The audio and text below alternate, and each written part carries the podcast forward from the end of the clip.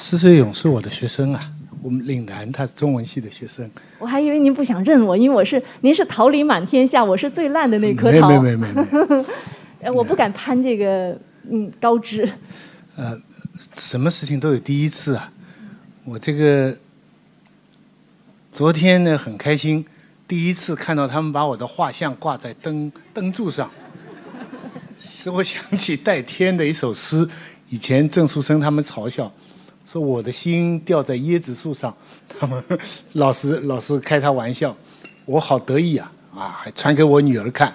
我说，This is not every day you can see，啊，今天又碰到惨了，停不到车。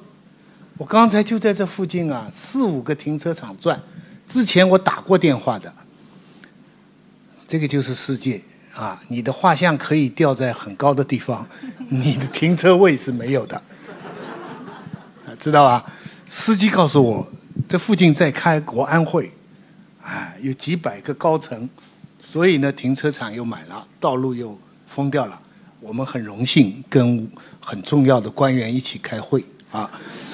这个所以你像我现在的车停在中环，再搭出租车过来，你说折腾不折腾？所以徐老师来之不易啊，这一迟到了，不好意思，真的不好意思，就是只有这个跟跟大家讲实情了。我本来觉得可能三点半都到不了，还算好。那个出租车司机啊，我绕了个近路，说你自己走一段，我就避开一段塞车的路，所以就呃赶到这里了。这个做讲座呢，主要的目的、主要的这个话题呢，他们主办方给我定的是鲁迅逝世一百一百四十周年，啊，但是呢，我自这次之前呢，我自己还有一个这个算盘呢，就是要推销我的这个新书。你们看，这个我自己刚见到，这个昨天才出印刷厂，这个我妈妈的宁波话母语母语啊。我母亲的语言就“后年打打滚”，啊，就是火热滚滚烫的意思，啊，没见过的，就是，所以里边错字错处一定很多，啊，你们不要到豆瓣上去戳我洋相，啊，发现有问题就传给我，我来改正，啊，这个也不能怪人出版社，人家商务鼎鼎大牌出版社，我第一次在商务出书，啊，呃，我我路上还在想，我想我这个。呃，怎么跟你们讲？我这个怎么诱导、劝导你们来买我这个书呢？后来我想，我还不如实话实说吧。我写这个书的也有一个非常绝境的时候，呃，完全是真的事情。这这是我写的最困难的一本书。为什么困难呢？你们想象得出？去年的一年，你没地方去嘛，啊，你也不能离开家。这个呃，整天看电视，电视又都是不好的新闻，没办法，就只能看这个书。有一天呢，发烧了，发烧了呢，就我那个时候还是从正好从上海刚回来，我就我知道这个跟那个什么新冠一点关系都没有，但是呢，按照他的指令呢，你得报告。啊，我就报告了，报告完了以后呢，他们就开来一个白车，就是。就是那个救这个救护车啊，进来一大堆的人，全部像这个生化武器的那个样子，把我就保到这个车上。我回头一看，我那个住处的那个管理处的那些保安啊，都怀着同情怜悯的 惊恐的表情看我，啊，然后我就去了。去了以后，他们也不给我看病，就把我弄到一个负。负叫这个叫什么负氧啊，还负压力，总之一个房间冷的要命，然后里面还有两个人，我进去了以后才意识到，这个地方就是假定你已经得了病的，好在那里他不看我其他的，就在那里给我，我也不知道要待多久，我的衣服也不够，冷的要命，我就是熬不下去了，我想这个怎么办呢？你们知道我做什么？我就继续写我这个书啊！我那个时候正好看到是那个陆林的财主的儿女们，我书看了，我在那个地方也是带着这么一个小破包，就拿出一张纸，就接着写这个，因为我想，同学们很简单，要是他等一下告诉我，说你是什么，他就叫阳性是吧？我再接下来就见不到我的朋友，见不到我的家人，什么人都见不到了。不，除了医务人员以外，对不对？你去了，你跟谁都没法说，我这书也写不完了。所以我后来事后想想也蛮傻，这个时候还写什么书嘛？但正是有这样的时候，我在写这本书的过程当中，不止一次的想，maybe my last one，啊，可能这是我最后一本书。然后这个人就这点贱，说你明明知道你这已经到了差不多到绝路了。你还写什么东西？你为民还是为利还为为学术呢？还是为国家呢？谁都不要你了。可你为什么要写呢？但我自己跟自己说，那你不写你怎么办？你也照样要挨着，不是更苦吗？所以就这样，所以我一方面就牢记我写的时候的这种困苦，这是以前的写作没有，这个也没有交流，中间连讲座也没有。我。我在岭南上课是这个 Zoom，后来到港大上课了，我想好了吧，有有七八十个人修课，跑去一看七八个人，所以今天有这么多这个朋友来啊，我非常感动，啊，我昨天还在前天呢，我跟朋友打赌，他说大概五十个，我说有二十个就不错了，啊，结果呢，看来我们俩都输了，啊，所以这个是非常感谢大家来播。你们反正跟周围的人保持距离啊，保持距离。那这样子，我们现场应该给自己一点掌声吧，因为我们给了徐老师很大的惊喜，而且也很感谢大家的热力，没有阻挡你们不来这个现场哈。谢谢。呃，这个书呢，其实呃，假如说要打书呢。我其实前两天想过，因为他们帮我在约在北京，呃，打书的时候呢，说要找找一个人来帮我主持。我呢，这个以以前呢就曾经找过陈晓明，还有孙玉、梁文道。后来我就想，这个不要麻烦人家，我就跟他们说不要不要了。后来最近他们来跟我说，他们找到余华了。哎，我就想，好好好。但但心里再一想，好什么好呀？我不是他帮我打书，是我帮他打书。我跟余华在一起，那来的都是余华的粉，对不对？哎呀，我就得讲什么学习文文成的这个心得体会了啊。所以我就在想，我自己来怎么来呃介绍这个书。我大概有几分钟的时间。其实呃很简单，第一个关键词就是还是故事。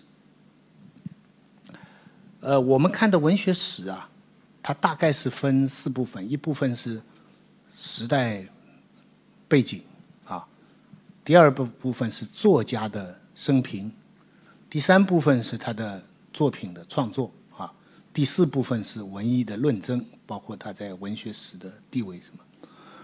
我教了那么多年呢，我发现最被忽略的呢是作品分析这一环啊，因为。呃，作品分析通常很简单，包括一些我很喜欢的、我很佩服的文学史，比如洪子成的文学史、钱理群的。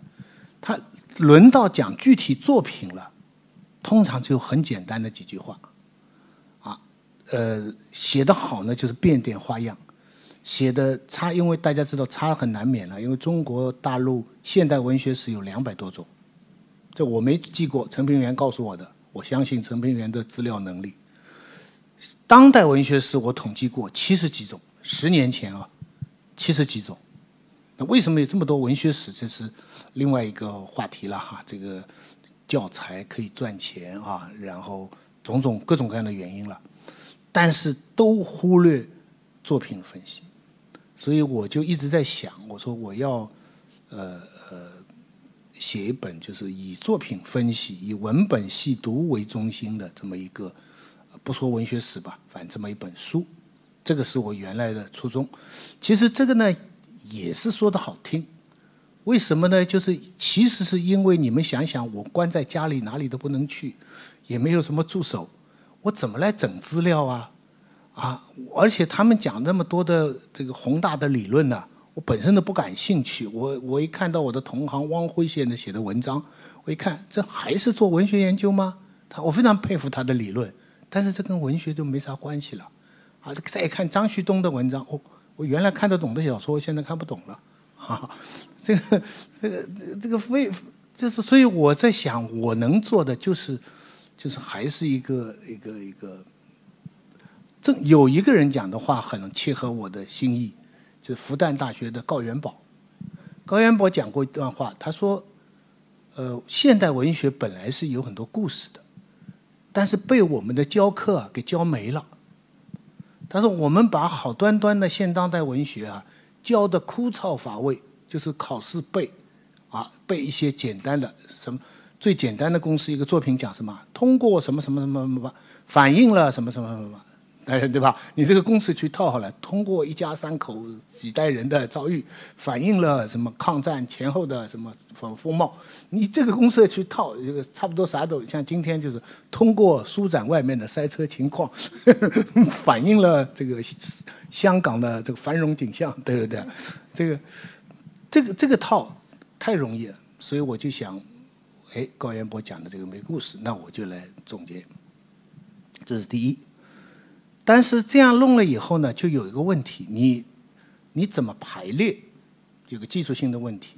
那排列的方法有两种，一种是中国过去的叫纪传体，就是重要的人物多一些，二二等的人物少一些，次要的人物点一点，啊，就是我以前讲就火车啊，鲁迅两个车厢，啊，巴金巴老曹一人一个车厢。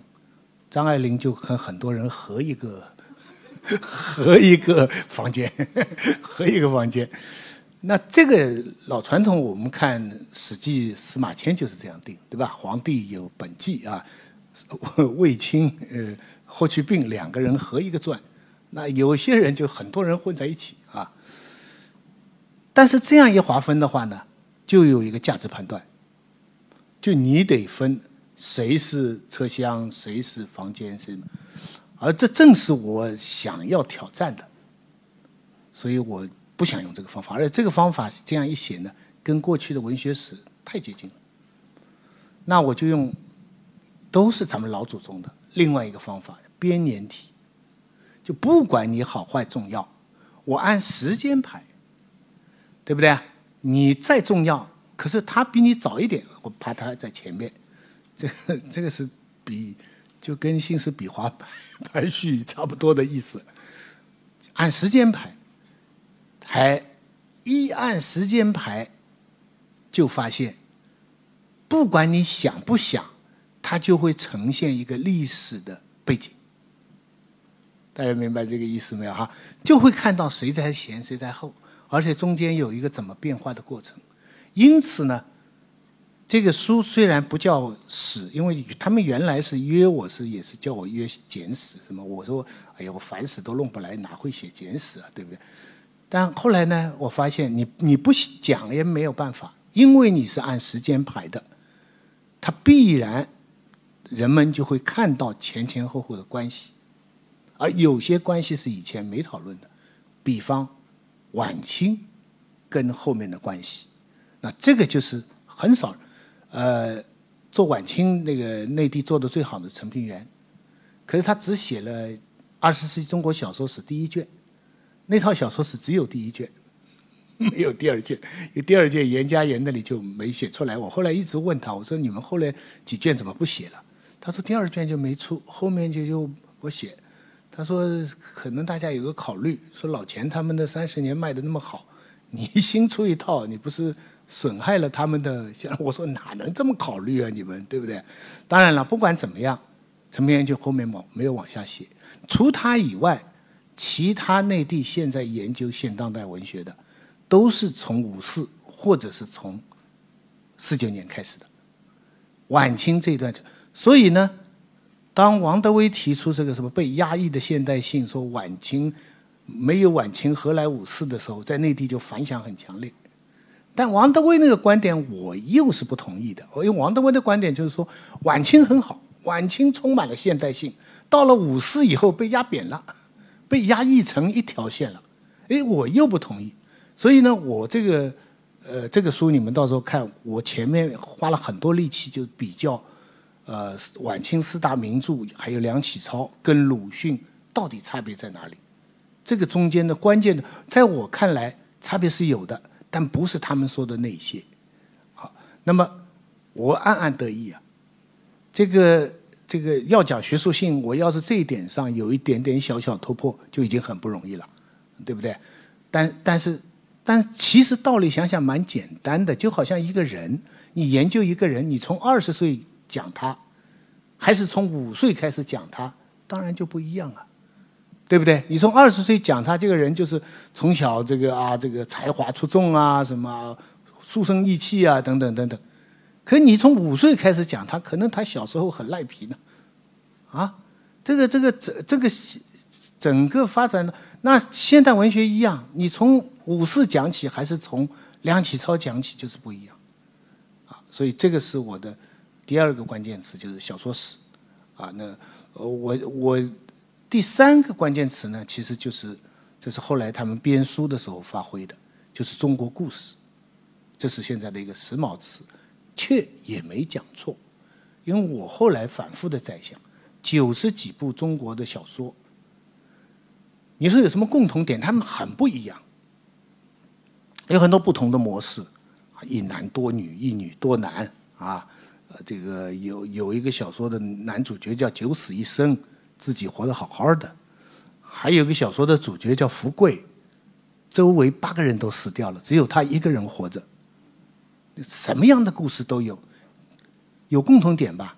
有的，就是他们真的都是在讲中国故事。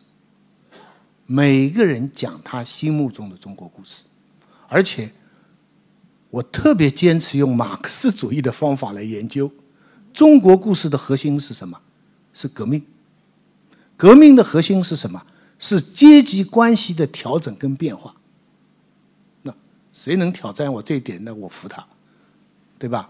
那因此每一部作品里边，我特别关心里边的主人公是什么阶级的。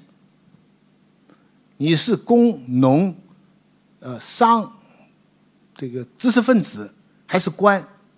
这个是最客观的。我不讲你这个人好坏呀，还有什么先进落后啊，善良这个丑恶什么。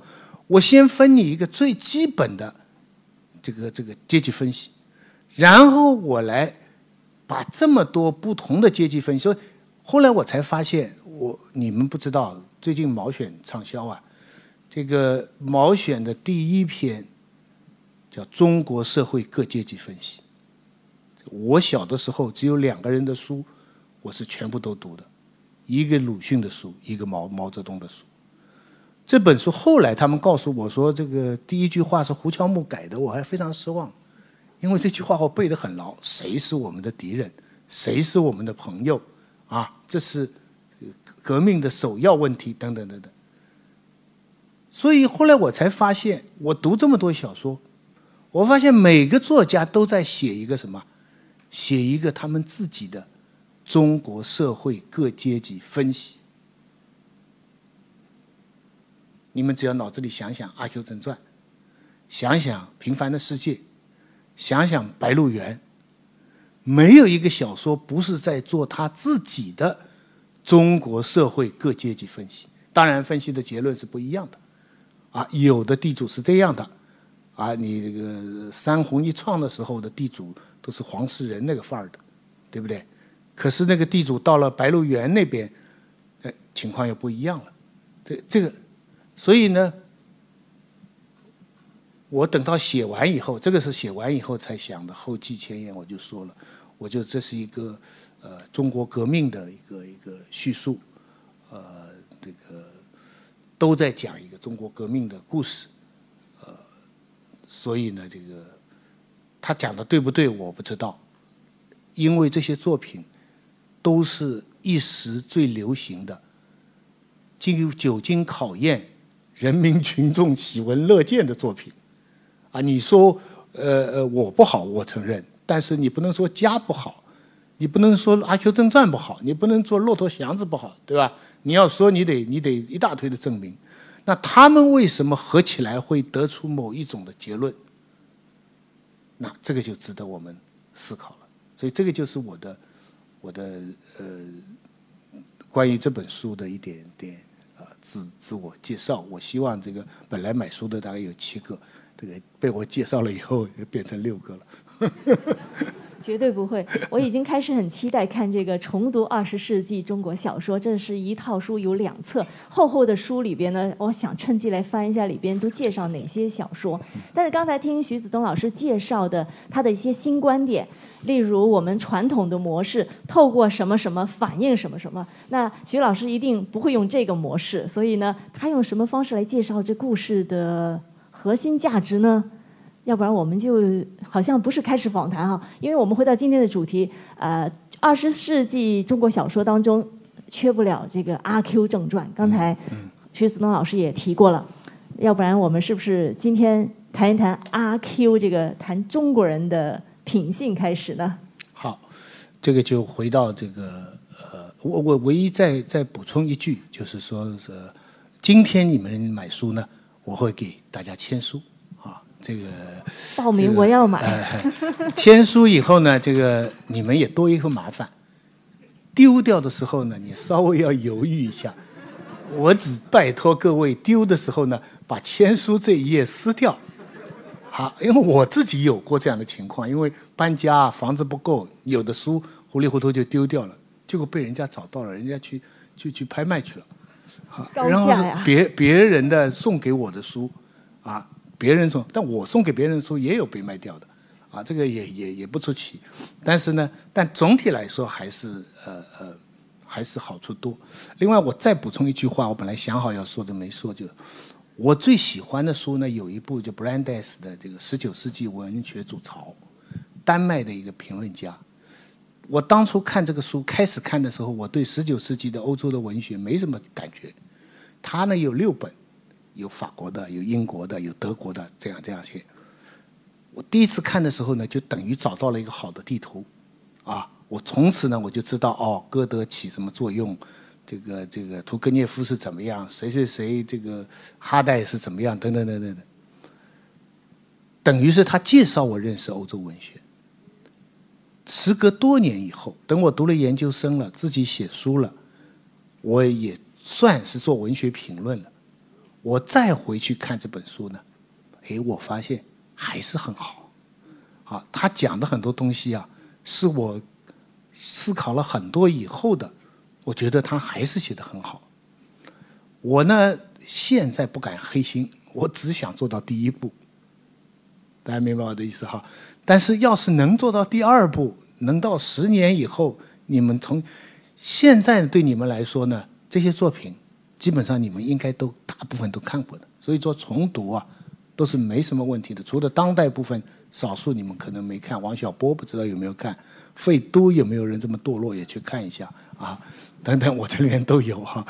但是当现代部分，我估计大家就是没看过也听过了啊，生死场啊啊这个家啊什么等等之类。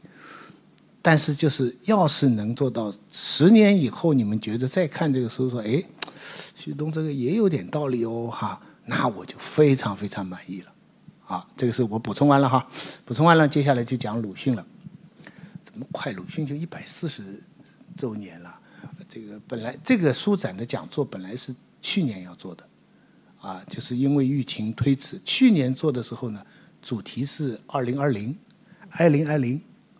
就是 张爱玲一百周年，爱玲爱玲，结果爱玲爱玲没爱成，爱玲爱玲没爱成，今天还有一场，接下来还有一场。对我帮忙打广告，徐子东老师今天很忙碌的。我们这一场讲座之后呢，我们名作家讲座系列第二场呢就是六点钟，六点钟仍然在这个位置，会请来啊宋一朗和徐子东老师一起谈二零二零的。张爱玲，但是今年是二零二一，应该有更多新观点可以透过张呃徐子东老师的这个叙述，得到更多的呃机会了解更多啊。那么徐老师，我知道看过您的呃徐子东现当代文学课里边也有提过。现代文学课没有当代里边。啊，对，您是现当代文学研究专家。所以您的现代文学课，我就把这个现当代和现代都混在一起了。就是，所以我说我是烂桃子嘛，赶紧躲一边去。那呃，您就说过，鲁迅讲的是中国人，张爱玲可能讲的比较多是女人，她写女人写的最好。可是鲁迅呢，讲中国人就讲的特别的全面。有这句话吗？我在思考，我有没有讲过这样的话？有有，因为我刚抱佛脚嘛。啊。您没有也得承认有。哦，有有。那还是把这个，我还是应该莫言。您呃，开始讲一讲这个鲁迅的行这个话题。正传。对这个话题比较严肃哈。这个我其实已经写了文章的，但我不知道你们有没有看过，而且我也在多个地方讲过，但是很多都是传媒学术的讲座呢。有过一次在北京中国人民大学，不过只有十分钟，所以呢，我愿意在这里花多花一点时间，大概我们大概有一个小时吧，我可以比较学术的把这个问题跟大家交流一下。呃，这个不是我说的，是曾田社是一个日本人最早说，他说鲁迅有两个关键词，一个叫奴隶。一个叫奴才，那么这个奴隶呢？我统计了一下，鲁迅有给他有过四个定义。第一个定义呢，叫清朝的臣民，他自己说的，他说我生于清朝，原是奴隶出身，不同二十五岁以内的青年，一生下来就是中华民国的主子。那他这个话是。有点讽刺的意思，但是不管怎么样，第一个定义就是我是清朝的人，我就是奴隶。第二个定义呢，更有名了，你们都听过的。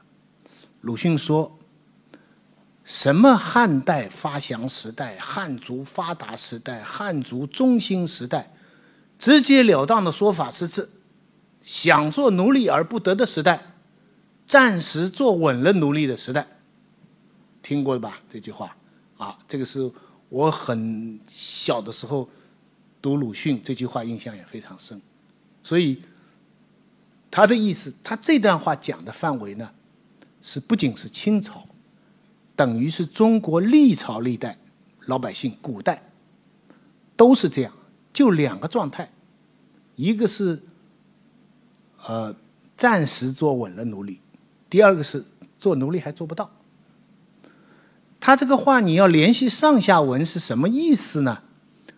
他有两个意思，第一个就是，呃，为什么想做奴隶而不得呢？他说，奴隶不是最坏的情况，乱离人不及太平全，就是说兵荒马乱的时候啊，你做一个老百姓啊，还不如太平的时候做一个狗。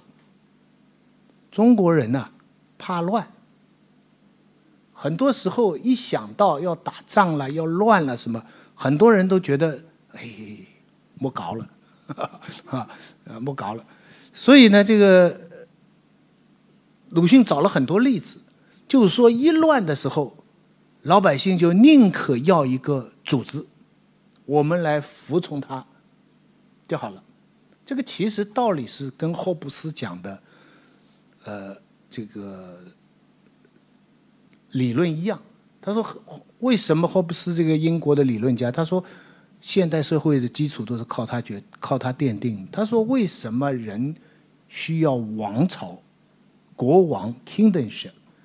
就是如果没有一个绝对的暴力在，我们每个人的欲望都无限的要冲突，因此我们就要斗死了。”我们要头破血流了，头破血流。那为了防止这种情况，我们就放弃自己使用暴力的权利，把这个暴力的权利交给个别人，或者说警察，或者说国家，以换取我们的基本的安全。这个理论是现代西方国家的很重要的基础。也是我们现在很受欢迎的刘慈欣《三体》的基本概念。刘慈欣《三体》，要是你们仔细看的话，就知道这个黑暗森林，人的人要不想死亡，要发展，资源是有限的，所以人人都是敌人，因此互相之间，那这个时候，那么鲁迅没有牵涉到他那边，但鲁迅就讲了一个现实中国的情况，就是老百姓怕乱，乱起来命都没了，还不如太平全，这是一个意思。第二个意思呢，就是你一乱到一治。你以为进入太平盛世了吧？等等，你不过是暂时坐稳了奴隶。啊，这说鲁迅，就说你不要以为你就你就真的做主人，你只是暂时坐稳了奴隶。所以鲁迅有这么一段话，我我读他，他说，这个中国人呢，从来没争到人的价格。他说：“呃，这个奴隶的生存规则轨道啊，早已布置妥帖。我读的原文哈，有贵贱，有大小，有上下，自己被人凌虐，但也可以凌虐别人；自己被人吃，但也可以吃别人。一级一级的制约着，不能动弹，也不想动弹了，因为倘一动弹。”虽或有利，然而也有弊。鲁迅这这段话，值得我们好好想想。啊，我我自己有过那么个反省。呃，我不知道讲这个例子是不是恰当，可能不恰当，你们参考了。我有一年在深圳买一个房子，很可惜后来卖掉了，眼光不远大。装修的时候跑去一看呢，这个装修工人弄错了，他把这个浴缸里面的墙啊也贴大理石。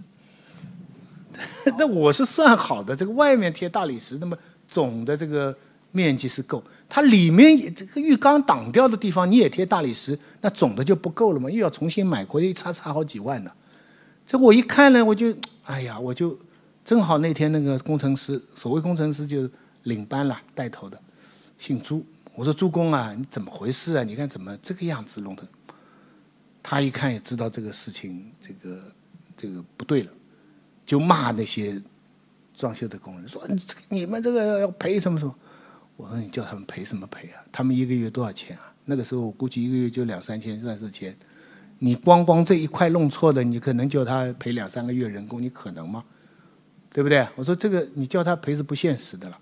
对不对？你再敲下来，敲下来就碎掉了，也白搭，对不对？好了，讲完，我心里已经认了，就觉得这个事情是倒霉。正在这时，有个人给他打，给那个助攻打电话，他来送一个另外一个那个忘了是马桶啊，不知道什么东西，找不到路。这个助攻啊，就在电话里把对方那个人啊大骂一通。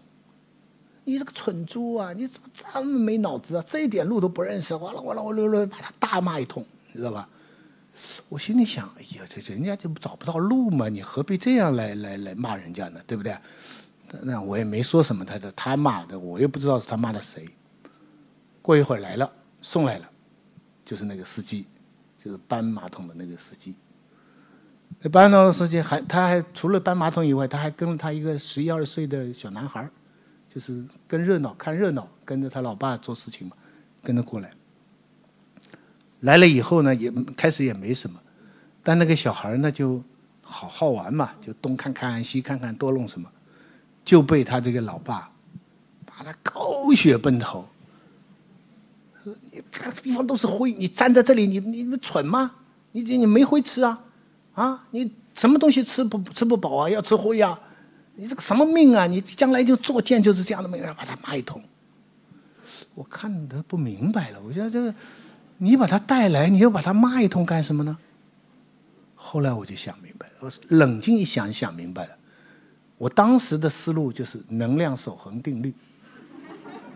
呃，我把我的气噗打在那个朱公身上，朱公不能还击我。就把这股气打在那个司机身上，对不对？司机没地方发泄，就对着他儿子去劈，他儿子骂的，我估计那个儿子要是跟同学见面，今天晚上脾气好不了。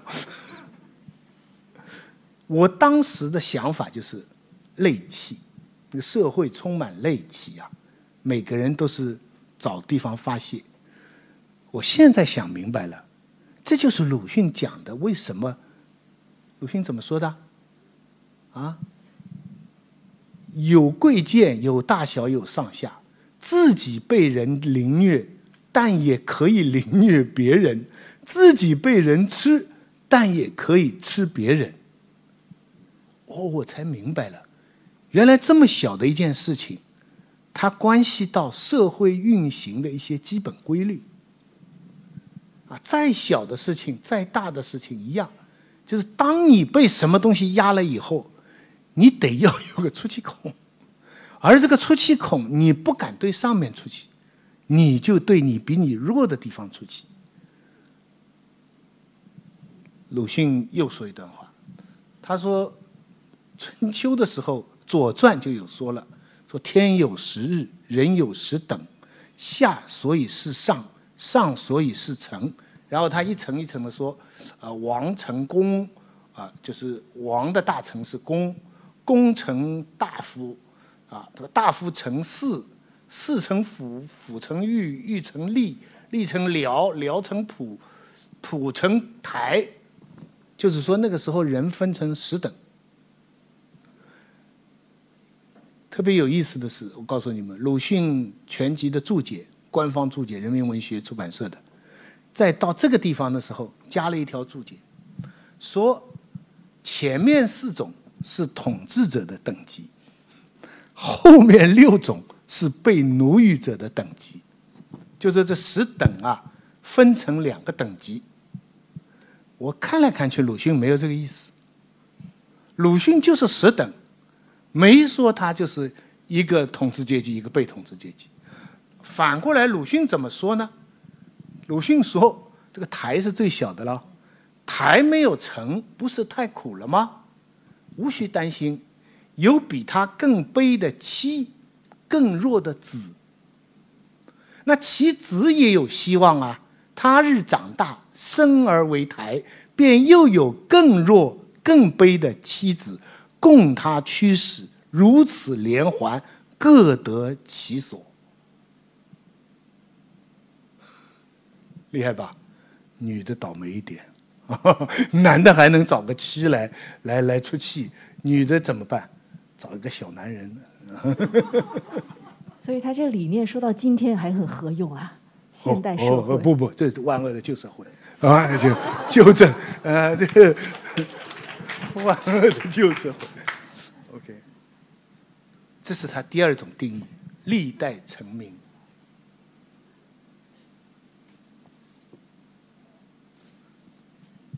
千千万不要以为鲁迅在讲这个时候只是讲奴隶可怜，不是的。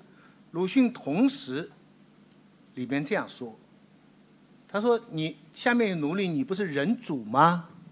凡是人主，因为他一面承认是自己是主人，同时一面就承认了可以做奴隶，所以威胁力一坠，就是自己的力量一一下降哈，就死心塌地俯首贴成于新主人之前。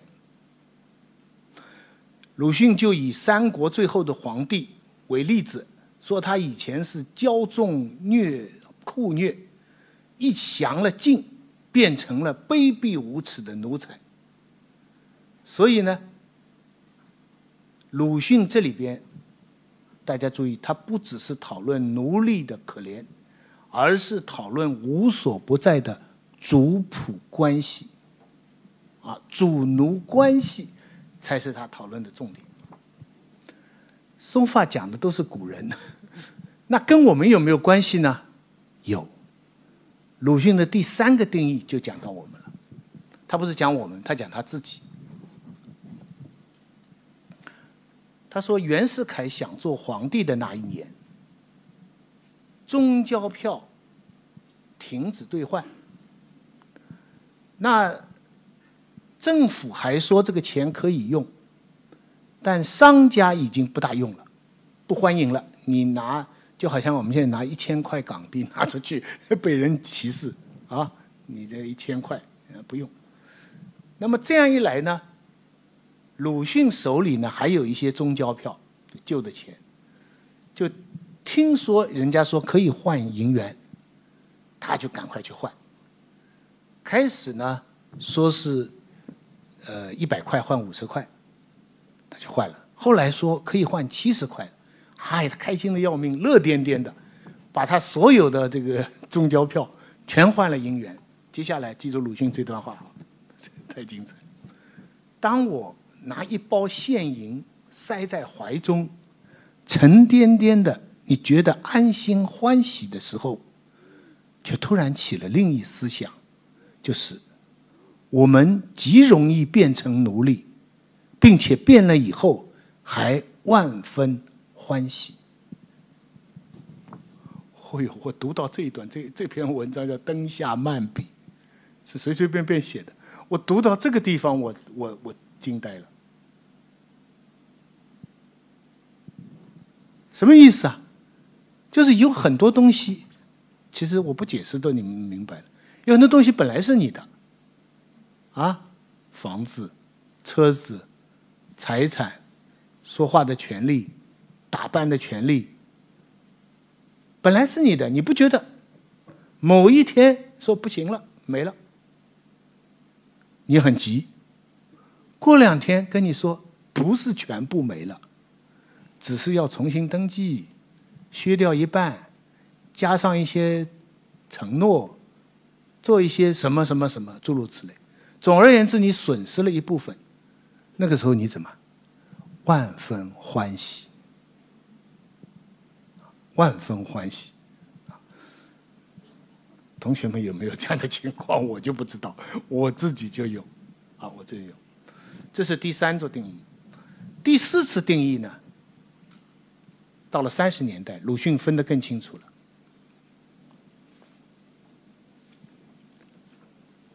一个活人，当然是想活下去的，那就是真正老牌的奴隶，但还打熬着要活下去。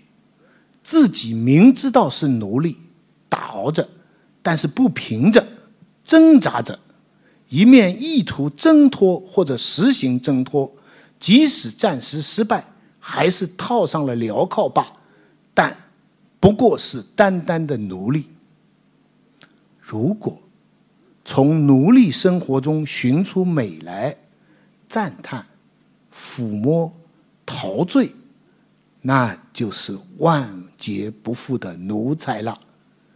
他使自己和别人永远安住在这生活。大家听明白鲁迅的意思了没有？到了第四层定义，鲁迅的意思基本上就是奴隶。OK，你做了奴隶了，但你不服，你还在挣扎。但三号你可以变成奴才。怎么变成奴才呢？这个就是我们今天重点讲的阿 Q。怎么一个人可以从奴隶变成奴才？那个阿 Q 的故事，我们大家可以趁现在脑海里边回想一下。刚才徐子东老师在讲这个压迫哈，从上层往下，我就马上想到阿 Q 故事里边的那个小尼姑。阿 Q 不够别人斗，但是小尼姑在当时社会地位比他低嘛，所以他就去欺负小尼姑了，欺压比自己弱势的群体。抓到点子上了，所以现在的女人不好欺负啊。躲一边去，赶紧。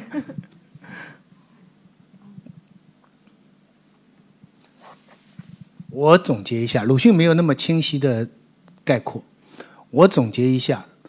奴才呢，是奴隶当中的人才。奴隶呢，是一种状态；奴才呢，是一种心态。呃，在北京 做节目，还有一个朋友概括的更好：的奴才就是奴隶当中的 VIP。记住，因为他需要具备四个条件：第一个条件，奴隶是吃苦的，奴才是觉得快乐的。这个是第一个条件。第二第二个条件就是他刚才说的，奴隶是只被人家欺负的，奴才是被人家欺负，但他也欺负别人。第三，我忘了这个第三是什么？不，那回我就就把原来的第四算作第三吧，我漏掉一条了。